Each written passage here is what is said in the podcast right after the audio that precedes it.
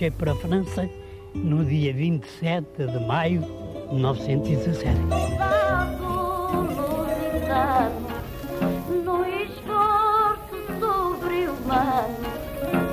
Eu fui ferido, estive muito mal, estive à morte, cego. Rastejamos como sapos, com as fardas em farrapos, pela terra de ninguém.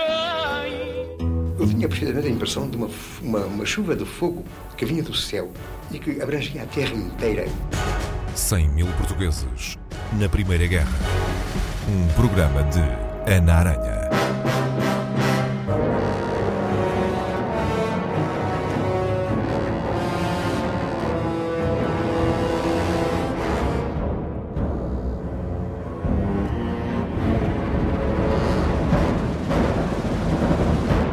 Nossa máquina de propaganda, que então é organizada, é muito rudimentar quando comparada, por exemplo, com a Inglaterra, que uhum. era de facto uh, o país com a máquina de propaganda melhor apetrechada e que melhor funcionava a nível de todos os países em guerra.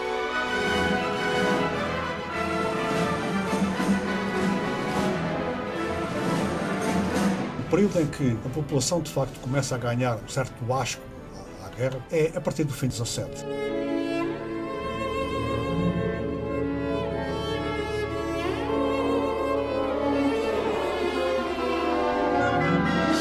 Imprensa e Primeira Guerra Mundial, Censura e Propaganda, 1914-1918. Um livro, um trabalho de investigação de Noémia Malva Novaes, que hoje nos vem falar exatamente deste tema, naturalmente.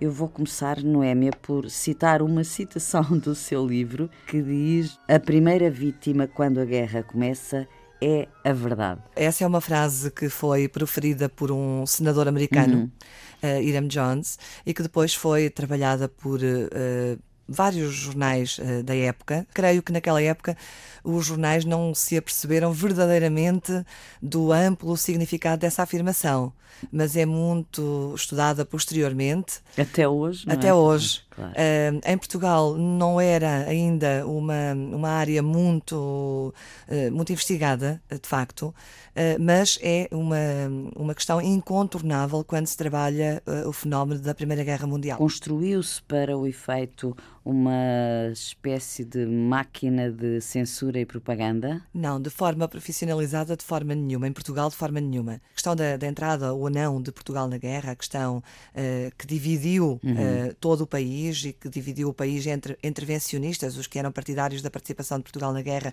e anti-intervencionistas, os ditos guerristas e antiguerristas ao tempo. Foi uma questão que dividiu a República, que dividiu o regime, que dividiu o país, mas de forma nenhuma permitiu que Portugal se organizasse enquanto máquina de guerra e enquanto máquina de censura e de propaganda.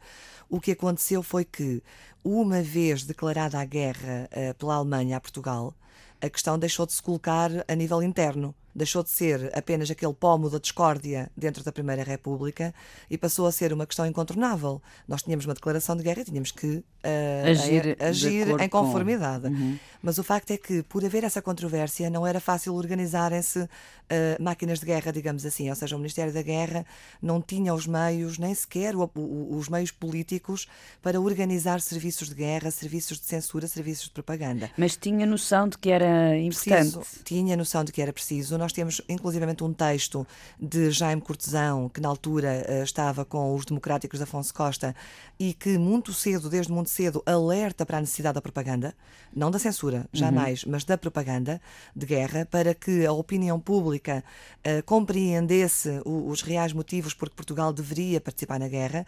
No entanto, isso nunca é muito valorizado pelos governos, nem sequer por Afonso Costa. O que acontece é que Norton Matos, enquanto Ministro da Guerra, vai perceber claramente que há que organizar. Uma máquina de propaganda e vai organizá-la. Agora, a nossa máquina de propaganda é muito rudimentar quando comparada. Exatamente.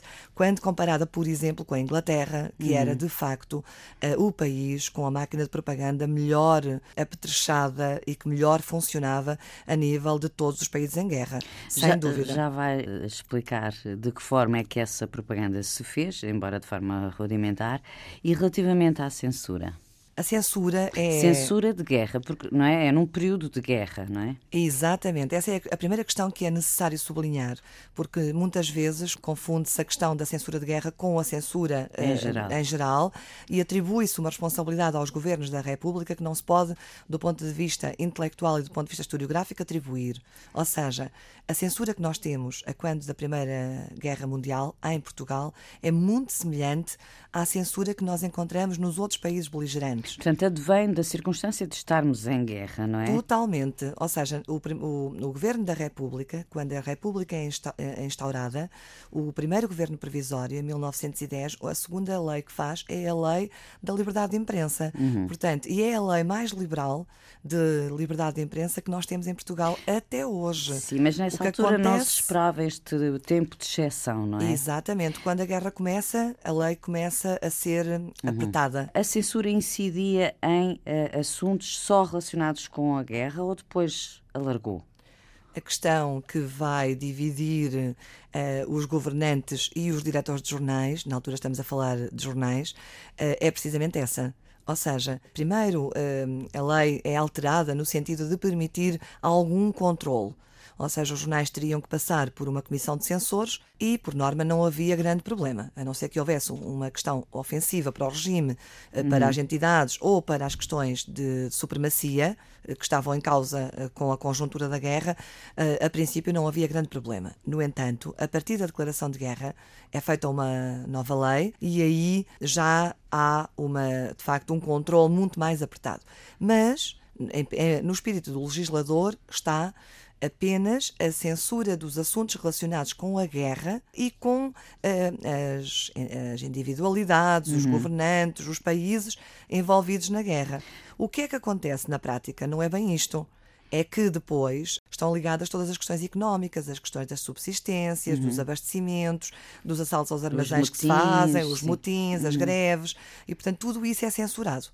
Uh, de facto, ou seja, um, apesar de não ser uniforme, a ação da censura não é uniforme no país todo, é evidente que a ação da censura é muito mais forte em Lisboa e no Porto. Portanto, onde houvesse mais conflitualidade, eh, maior seria a censura, se calhar. Sim, Afonso Costa, quando chega ao terceiro governo, em 1917, em setembro, agosto, setembro, eh, havia um conflito enorme eh, da parte dos jornais com, com o governo, porque havia dois problemas. Um era o atraso eh, eh, nas comissões de censura. Os jornais iam para lá, demoravam imenso tempo e, e depois perdiam os correios e, e não se vendiam, e portanto havia um prejuízo imenso eh, que colocou no desemprego eh, muita gente relacionada com os jornais, não só jornalistas, como tipógrafos, vendedores. E então ele faz uma nova lei eh, que eh, suaviza a ação da censura e disciplina a ação da censura eh, e de facto reduz os assuntos em que a censura pode de facto eh, cortar as notícias e impedi-las de sair aos assuntos estritamente eh, da guerra. Tem de memória ainda exemplos concretos de assuntos que fossem completamente censurados?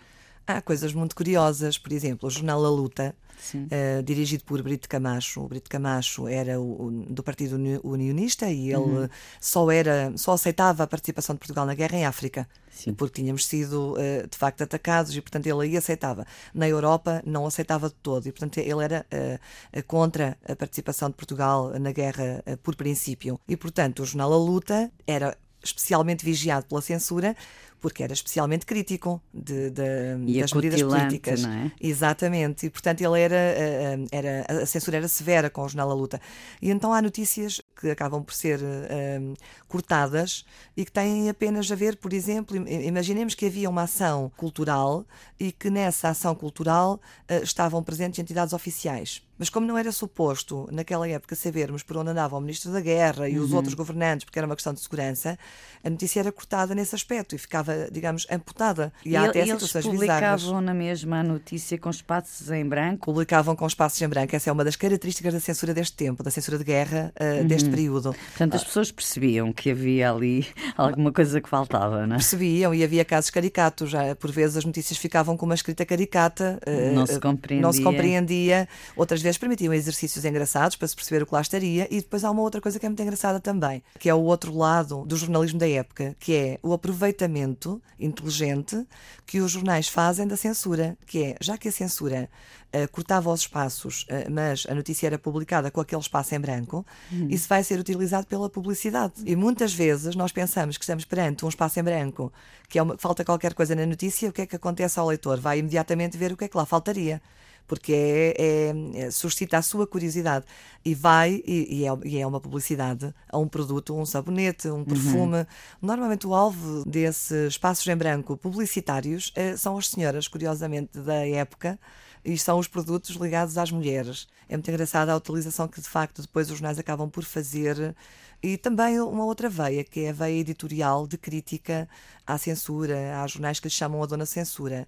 Mas, é, é, e escrevem para a Dona Censura, é, provocando. É, é, a censura de guerra acaba por hum, estimular, estimular muito, exatamente a reação dos jornais. Há uma altura mais para o final da guerra em que os jornais acabam por ser compreensivos eh, com a censura de guerra. A partir dessa lei de Afonso Costa, curiosamente, de uhum. 1917, eh, percebem que há um esforço da parte do governo eh, de manter alguma cautela com o que pode ser publicado em função da guerra dos compromissos internacionais que Portugal tinha também. Uhum. Não podemos esquecer essas questões diplomáticas que eram muito importantes.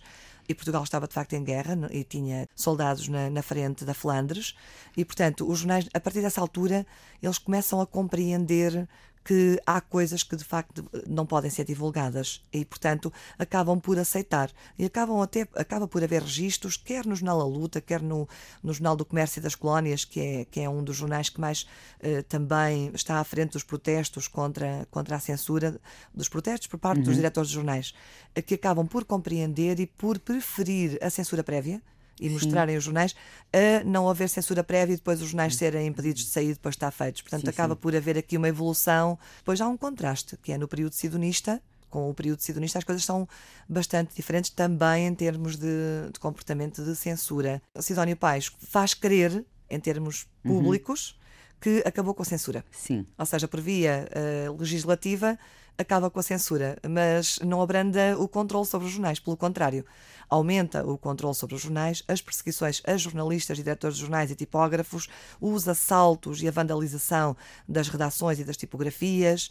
Eh, só os jornais eh, como o Portugal e outros do género que eram favoráveis ao regime sidonista é que tinham alguma tranquilidade e conseguiam publicar com alguma uhum. tranquilidade. Portanto, é um período muito agitado eh, desse ponto de vista. Já ficou aqui claro que não havia uma máquina de propaganda, mas havia. Alguma coisa se fazia, não é? Sim, sem dúvida. A partir do momento em que Norton Matos toma conta do Ministério da Guerra, ele era de facto um, um homem de visão e sabia uh, perfeitamente o que é que era preciso, quer do ponto de vista militar, quer do ponto de vista da propaganda. E, portanto, de facto, o Ministério um, da Guerra vai ter uh, gabinetes de propaganda que passam quer pela propaganda para jornais, quer pela propaganda, por exemplo, através do cinema. Uh, filmes, temos pequenos filmes que retratam o embarque, uh, por exemplo, das tropas, retratam sempre um embarque muito feliz uh, para passar a ideia de que os soldados vão porque vão servir a pátria e, portanto, claro. vão felizes uhum. uh, e que as pessoas, as famílias que ficam cá preocupadas devem, devem ser tranquilas, tranquilas é? e orgulhosas e uhum. orgulhosas uhum. porque vão servir a pátria. Uh, é um pouco essa a imagem que se pretende passar. Depois há um investimento grande a nível da fotografia e da ilustração. A nível da ilustração também, posso particularizar já a seguir, mas só para concluir esta questão dos jornais, que é muito importante. Naquela época, os jornais, embora a, a população não fosse escolarizada de facto, os jornais chegavam a mais pessoas, sobretudo nos centros urbanos como Lisboa, Porto e Coimbra e outros e outros pequenos centros urbanos, porque havia um hábito muito interessante na época que era ler uh, o jornal em grupo, Sim. na praça pública, em clubes, em associações. As pessoas juntavam-se para ouvir ler o jornal. E, e porque também havia, de alguma forma, eh, uma certa avidez pelas notícias. Muita gente tinha família, na, Exatamente. homens na, na guerra, não é? Exatamente. E uma das coisas que se nota da, da nossa ação da propaganda junto dos jornais é a, eh, a replicação das mesmas notícias, por exemplo, na imprensa regional. Se fizermos um estudo comparado, percebemos que há notícias que saem no, nos jornais, eh, no Diário de Notícias, no Século, no Mundo, na Luta, no, no República, e que vão sair nos jornais mais pequeninos Justamente vezes... para atingir as pessoas uh, em todo o país, não é? Exatamente. Depois, Mas é esta tal propaganda, então, de que forma se levou a cabo, Noémia?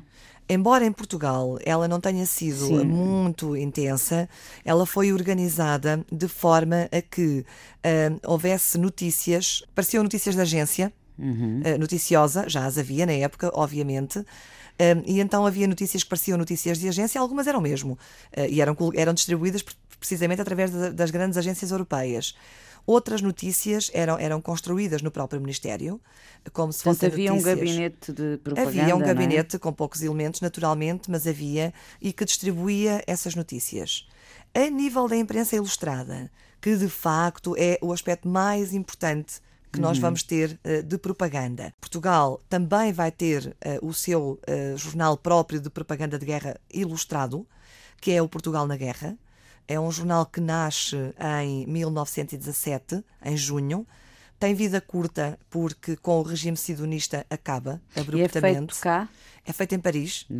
É um jornal que é o Portugal na Guerra, é um jornal em formato tabloide, o, o formato que nós hoje em dia eh, compramos nas bancas, eh, mas é a cores. E, e tem fotografias de Arnaldo Garcês, o nosso fotógrafo na guerra, e depois tem outras fotografias de outros jornais estrangeiros. Eh, esse é um jornal eh, mensal e que se destina precisamente a fazer a propaganda eh, de guerra, não só em Portugal, como também junto dos soldados na Flandres. Havia também um que era feito em Inglaterra, se não estou em erro. Havia, havia, havia vários, aliás, eh, Inglaterra, como eu estava a dizer há pouco, eh, tem um gabinete de propaganda no Ministério da Guerra que é dos mais avançados, eh, é o mais avançado Sim, mas do este, mundo. este que eu estou a falar era espelho- feito em português. Era o Espelho, é Uhum. o jornal O Espelho, que era feito no gabinete de propaganda de guerra eh, britânico, chamava-se mesmo assim, eh, e que era um jornal, entre muitos outros, que eram feitos nesse gabinete. Então, como é que era o procedimento? A Inglaterra estava tão evoluída e sabia tão bem que a propaganda de guerra era fundamental em todos os países beligerantes e não beligerantes, que fazia eh, jornais ilustrados. Mais uma vez, estamos a falar de formato de jornal. Tinha fotografias, tinha desenhos, pinturas. E qual é a característica deste jornal, O Espelho? O espelho eh, pretende ser precisamente, passa a redundância, um espelho do que se passa na guerra. Era feito em português de Portugal, mas era eh, destinado mais ao Brasil do que a Portugal. Ele a Portugal só chega a partir do número 12. E eh, ao Brasil ele chega desde o início. Porquê? Porque o Brasil, nesta altura, não estava na Sim, guerra. sim. E Não- tinha que, que passar a estar. Noemi, e esta propaganda feita aqui ou, ou fora, mas dirigida aqui, como era esse caso, era eficaz? Foi eficaz?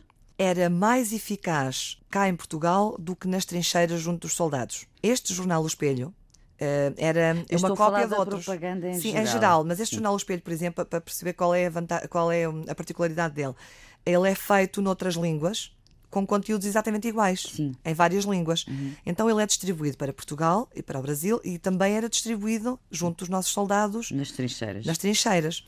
Porque é que eu digo que a propaganda no geral e a propaganda ilustrada em particular, porque a propaganda ilustrada tinha maior efeito, mas qualquer propaganda tem mais efeito em Portugal do que junto das trincheiras. Porquê? Provavelmente porque eles eh, contactavam uns com os outros e eles sabiam o que estava a acontecer, não é? Exatamente. Aqui não. Aqui não. Aqui, Ou seja, as pessoas aqui recebiam a propaganda como algo de positivo, algo de tranquilizador. Ah, afinal, as coisas até estão a correr bem, os combates estão a correr bem. Lá não. Lá os soldados conheciam a realidade da guerra. E, portanto, eh, claramente não acreditavam na- naquelas virtudes apregoadas pela propaganda de guerra. De todo. Este seu trabalho é um trabalho de grande investigação, eu já agora vou referir. Recebeu um prémio, não foi?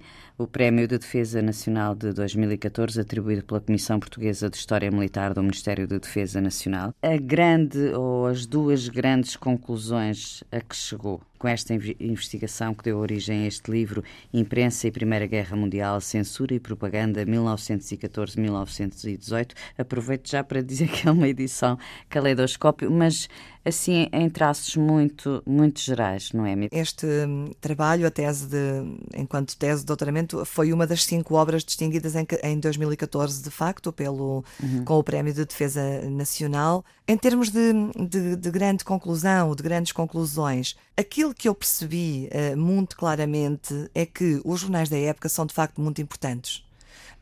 A ideia que nós podemos ter a esta distância de que, como a, a população era maioritariamente analfabeta, os jornais não chegavam até elas, não corresponde. E os governantes tinham essa noção precisa sabiam perfeitamente que os jornais eram importantes e, portanto, vão utilizar duas situações. Primeiro, a censura para controlar os jornais.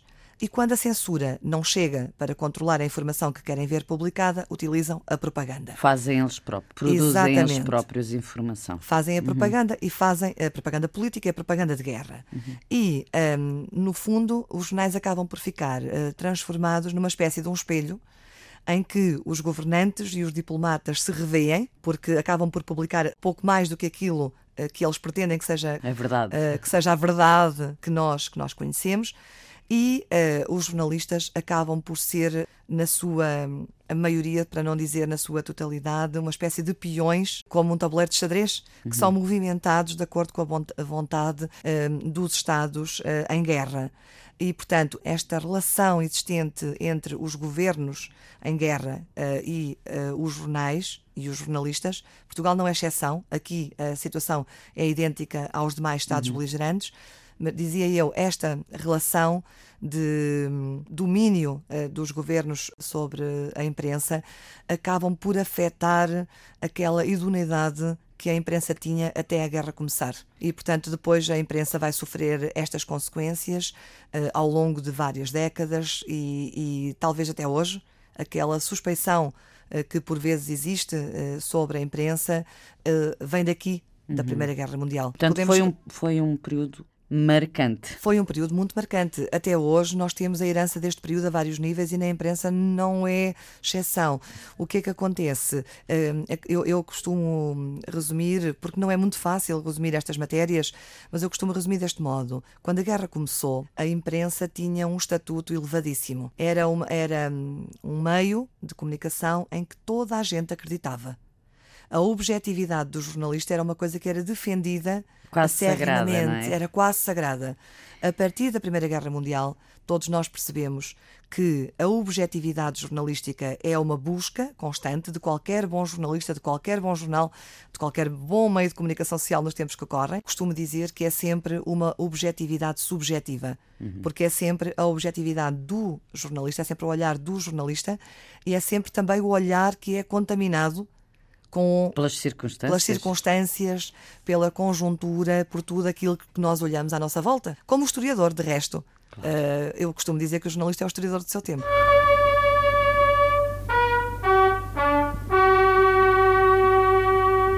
Marchei para a França no dia 27 de maio de 1917.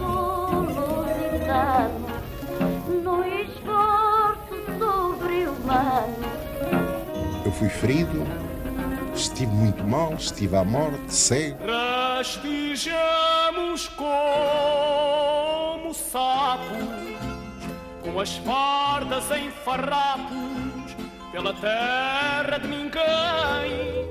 Eu tinha precisamente a impressão de uma, uma, uma chuva de fogo que vinha do céu e que abrangia a terra inteira. 100 mil portugueses na Primeira Guerra. Um programa de Ana Aranha. O importante é esclarecer que fação desses acontecimentos chegou ao conhecimento dos portugueses e como e que sentimentos provocou na comunidade. Quem falou em nome dos 6 milhões de portugueses e o que disse. Esta é, penso eu, a questão central do livro do Coronel Nuno Miravaz, Portugal, os portugueses, as opiniões públicas e a guerra de 1914-1918. Senhor Coronel, e a resposta a esta grande questão que coloca no seu livro? Vou confessar-lhe que fiquei particularmente sensibilizado quando, quando me apercebi de que a, a, perspectiva de ir para a guerra provocou numa, numa, em segmentos significativos da sociedade portuguesa uma espécie de júbilo. Quer dizer, a guerra era, era tratada como se fosse algo de purificador para uma certa juventude. Mas isso no início, não é? De início, justamente. A perspectiva de ir para a guerra provocou desfiles de, de júbilo, uh, marchas, marchas militares, uh, gente a gritar a portuguesa. Eu fiquei realmente. Foi a primeira, a primeira grande, o primeiro grande choque que eu tive com, com, esta, com esta Primeira Guerra Mundial. Sabe? O senhor não estava nada à espera de ir encontrar isso, é? Quando começou Não, a investigação? Não, não, sinceramente não, porque, quer dizer, eu, com, com toda a sinceridade, eu não sou um historiador. Portanto, eu tenho-me interessado por, por fenómenos sociais e nem sequer tenho formação de sociólogo. Eu sou, fiz relações internacionais, interesso-me por- pelos fenómenos em si e pela guerra, porque eu sou militar e, portanto, enfim, tenho uma experiência de, de guerra, enfim, a que nós tivemos, da minha geração, não é? Mas aqui o que quis ir ver foi aquilo que não está estudado, não Exatamente, ora estava, não quando é? Eu, quando eu me apercebi, de facto, que, eh, o, que é que. Não me interessa o que é que diziam os estrategos, o que dizem os políticos, porque isso é matéria dada, não é? E realmente eh, perceber que se vai para a guerra por motivações que eh, depois, mais tarde, se vem a, a constatar que não têm qualquer tipo de justificação, é? É muito triste.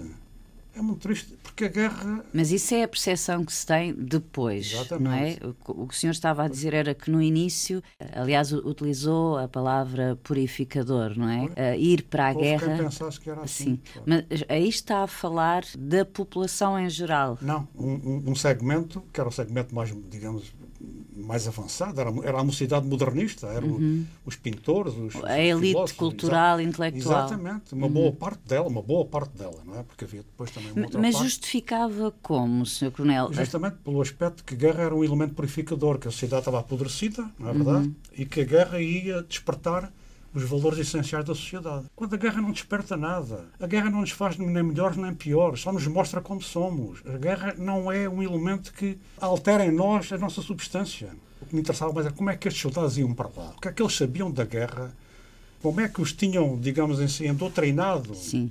A respeito do que era a guerra. E houve uma doutrinação, de facto, prévia? Ou, ou simplesmente foram enviados para. Não, eu julgo que houve uma doutri- uma doutrinação, não digamos em, em natureza clássica, isto é, muito bem pensado, mas houve de facto uma campanha no- do- dos partidos que advogavam a, a- Dos, dos partidos guerra. guerristas, não é? Exatamente, dos guerristas, que uma campanha enorme na, na imprensa, não é? A imprensa também guerrista, porque havia imprensa guerrista e imprensa antiguerrista, não é? O que é que predominava? de facto o sentimento de que se devia para a guerra. E, portanto, e havia de facto dois países, sem dúvida nenhuma, um país eh, citadino, razoavelmente instruído, não é verdade, e um país pobre, rural, eh, religioso, profundamente religioso, também monárquico, com uma prevalência de valores ligados ainda à monarquia, que aceitava mal a, a República. E, e, de facto foi esse país que deu os contingentes.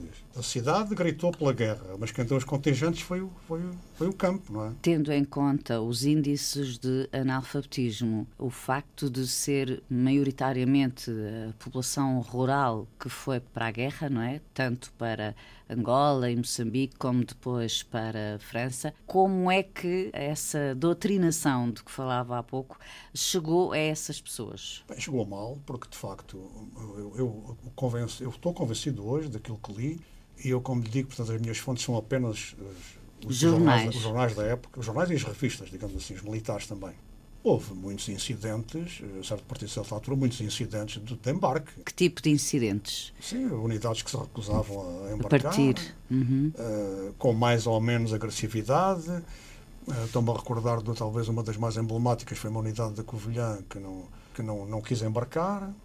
Os contornos da coisa não são muito bem esclarecidos na, na imprensa. O que se sabe é que, apesar de o governo negar que tenha havido qualquer tipo de, de recusa ao embarque, o regimento da Covilhã foi fechado e, o regime, e foi transferido para Castelo Branco. Ora, isto, isto tudo, não é verdade? Dizer, Alguma coisa não aconteceu, problema, não é? mas é claro, problema foi tão grande Deserções também Desculpe. houve. não, Deserções. muito poucas. Quer dizer, em relação ao que, ao que se passava no resto dos, dos países beligerantes, não foi significativa. E há até um aspecto, enfim, nós, eh, talvez seja da nossa tolerância. Nós tivemos um único morto, eh, fuzil, um único, perdão, Sim. um único soldado fuzilado, Portanto, acusado de traição, não é? acusado de traição.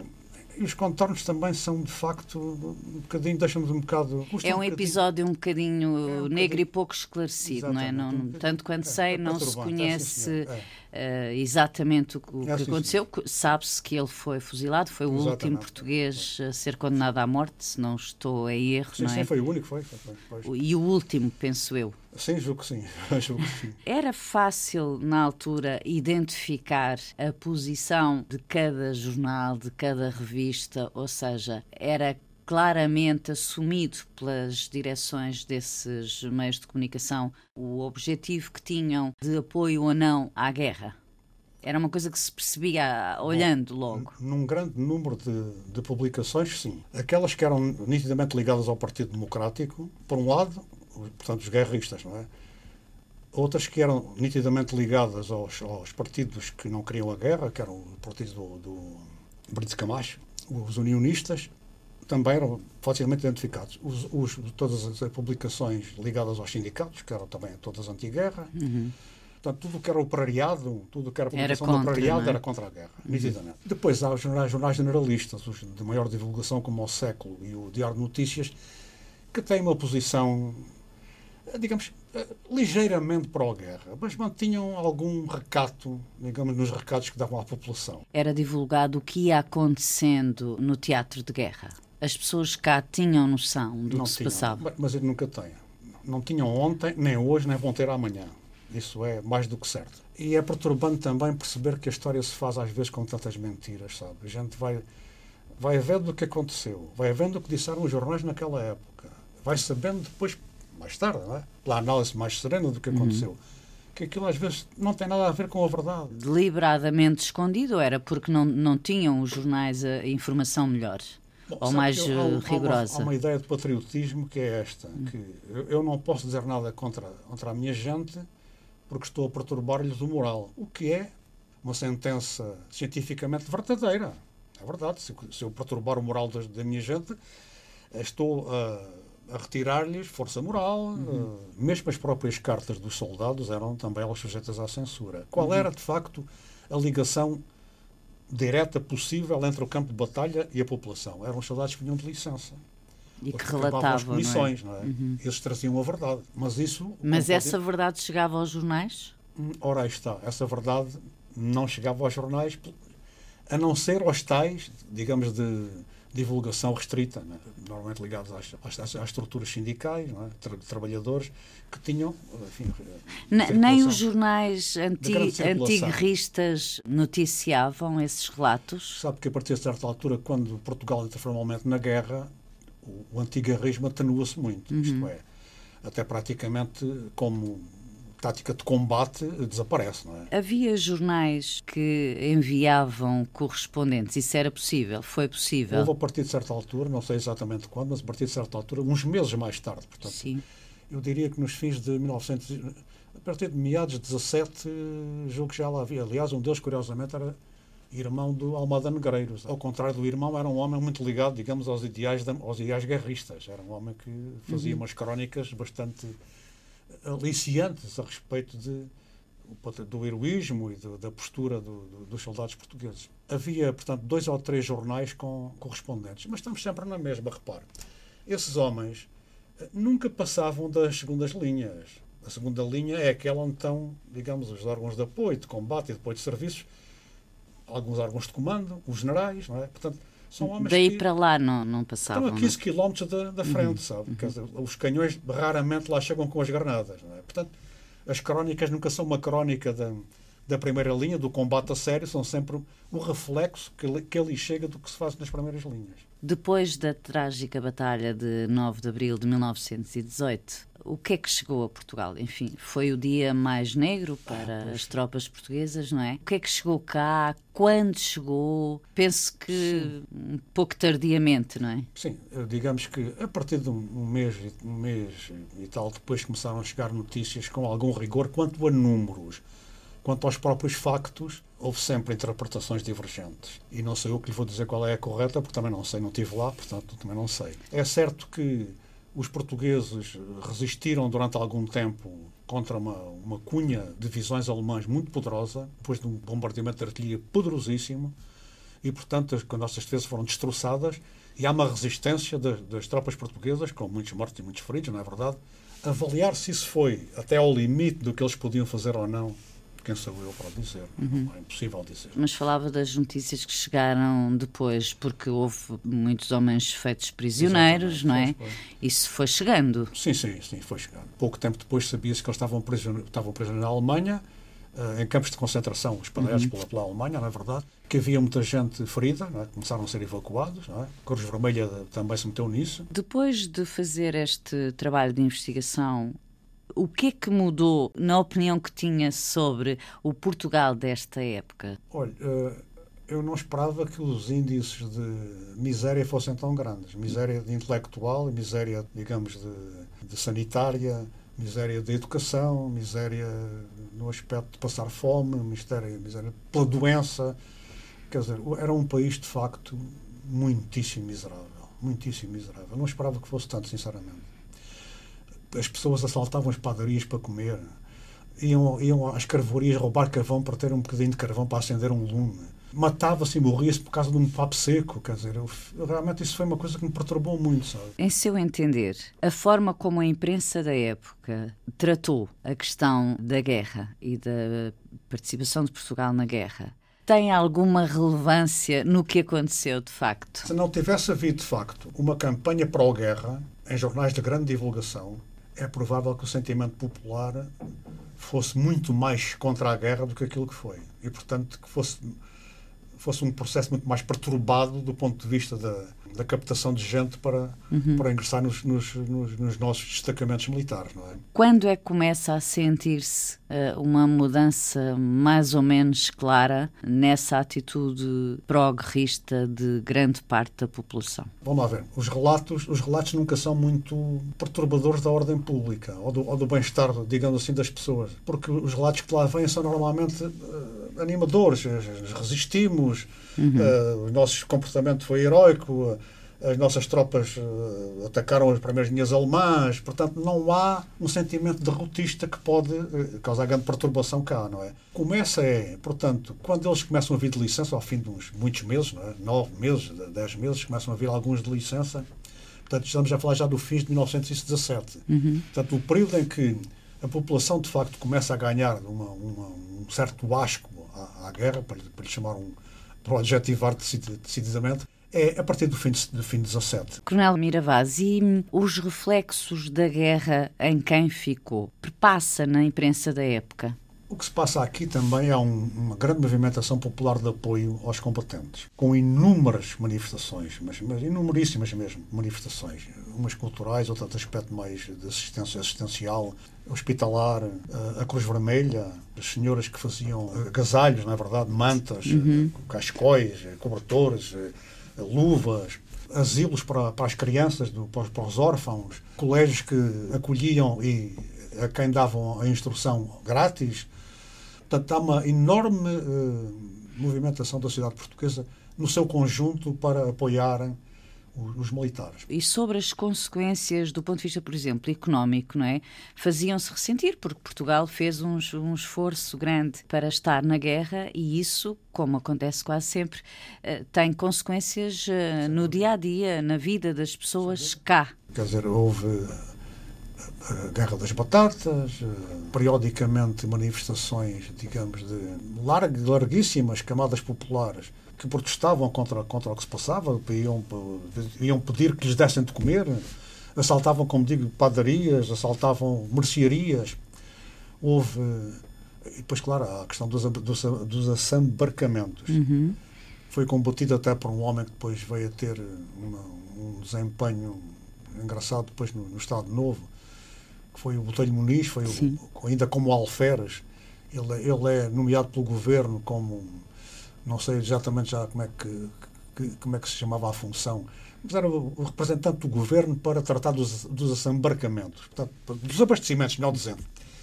E ele promoveu uma certa, um certo número de medidas cautelares contra os desembarcamentos que deu resultado durante algum tempo. A Primeira Guerra Mundial foi também o último conflito em que a única forma de divulgação de informação era a imprensa. Exatamente. A partir daí tudo mudou. É que não havia mesmo. Bem, vamos lá ver, havia já o fotojornalismo.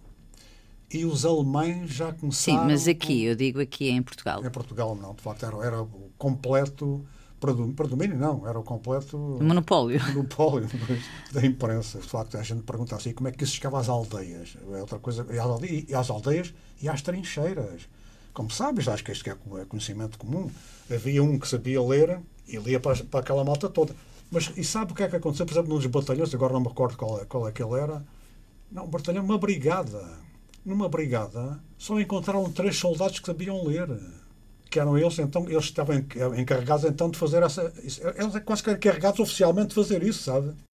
E hum, caricatura em torno das questões da guerra? Porque Portugal, na altura, tinha, era muito rico, não é? De, de finais do século XIX, início do século XX, muito, muito rico na na sátira, no humor, na caricatura, apesar de estarmos num período excepcional de, de guerra e, portanto, de censura, como já falámos, conseguia-se, através do humor, furar os formalismos e os rigores da censura? Eu presumo que eles também eram autorizados pela censura, porque, reparo, o que havia da Cinte era a Cinte contra o inimigo, não era contra os nossos, portanto, Sim. nem contra o regime. Portanto, eu presumo que Uh, também foi filtrado pela censura toda essa atividade, digamos, do, dos pósteres, é? dos, dos, cartazes, que uhum. não tem... Não, e o inimigo, como era tratado?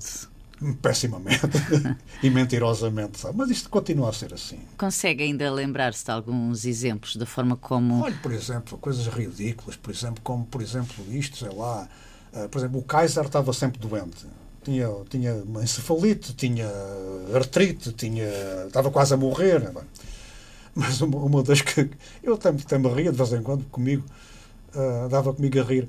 Por exemplo, descobriram que os, os, militares de uma base naval, de algures para o Báltico, na Alemanha, eram todos homossexuais. E aquilo funcionava quase como uma, uma, uma instância de recreio para, para reciclar os homossexuais de, enfim, daquelas guarnições ali à volta. Dizer, coisas completamente loucas, quer dizer, que se publicam assim, que não, não têm mais pequena fundamentação. Mas era uma forma de denegrir era, exatamente. o Mas inimigo. sabe que isso tem, tem um perigo terrível. Imagine que se diz que os alemães atacaram as nossas linhas no dia 5 de outubro, faz de conta, e que levaram uma grande sova. Matámos 500 ou coisa do género. Isto pode ter algum efeito uh, favorável em quem está aqui na retaguarda e acredita nisso. Mas quem lá está e que sabe que aquilo que é mentira, quando vier a saber, mais tarde ou mais tarde, vem a saber que foi publicado assim, vai dizer, mas, então, mas o que é isto? Ou seja, o efeito pode ser um efeito de bumerangue, não é? Uhum. Em vez de um efeito que pretende favorecer o moral da tropa, pode ser um efeito dissolvente do moral da tropa. Sr. Coronel Nuno Miravaz, depois de ter feito este trabalho e já sabemos que não há heróis nem mártires e nem estamos aqui a falar das orientações e da decisão política da, de, entrada de Portugal na guerra, não estamos hoje, mas uh, o senhor é militar, que olhar ou até que sentimento tem em relação a, a estes homens que foram mandados para a guerra? Muitos morreram, alguns foram feitos prisioneiros, muitos ficaram feridos, uh, desaparecidos alguns estão sepultados eh, fora do país.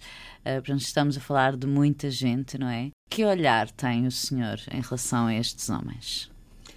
Olha, eh, eu julgo que deve ser o mesmo olhar que tenho em relação aos meus. Eu também tenho gente assim, sabe? Os meus também tenho muitos assim. E presumo que. Quando fala ser... dos seus, fala do tempo da guerra colonial, Sim, não é? dos meus militares. Uhum. E, portanto, julgo que deve ser a mesma coisa: um profundo respeito, uma grande saudade, um uma grande admiração pela, pelo caráter de muitos deles, pessoas maravilhosas. Eu me lembro de ver na minha terra uns quatro ou cinco velhotes, na altura já gaseados, com perturbações motoras enormíssimas. Pena, respeito. É isso. Coronel Nuno Miravaz, autor de Portugal, os portugueses, as opiniões públicas e a guerra de 1914-18, é um livro das edições Quartz. Muito obrigada, Sr. Coronel. Eu que agradeço.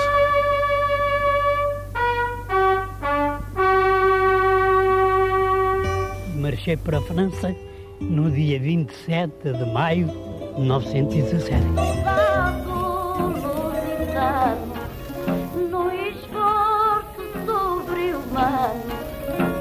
Fui ferido Estive muito mal, estive à morte, cego. Rastejamos como sapos, com as fardas em farrapos, pela terra de ninguém.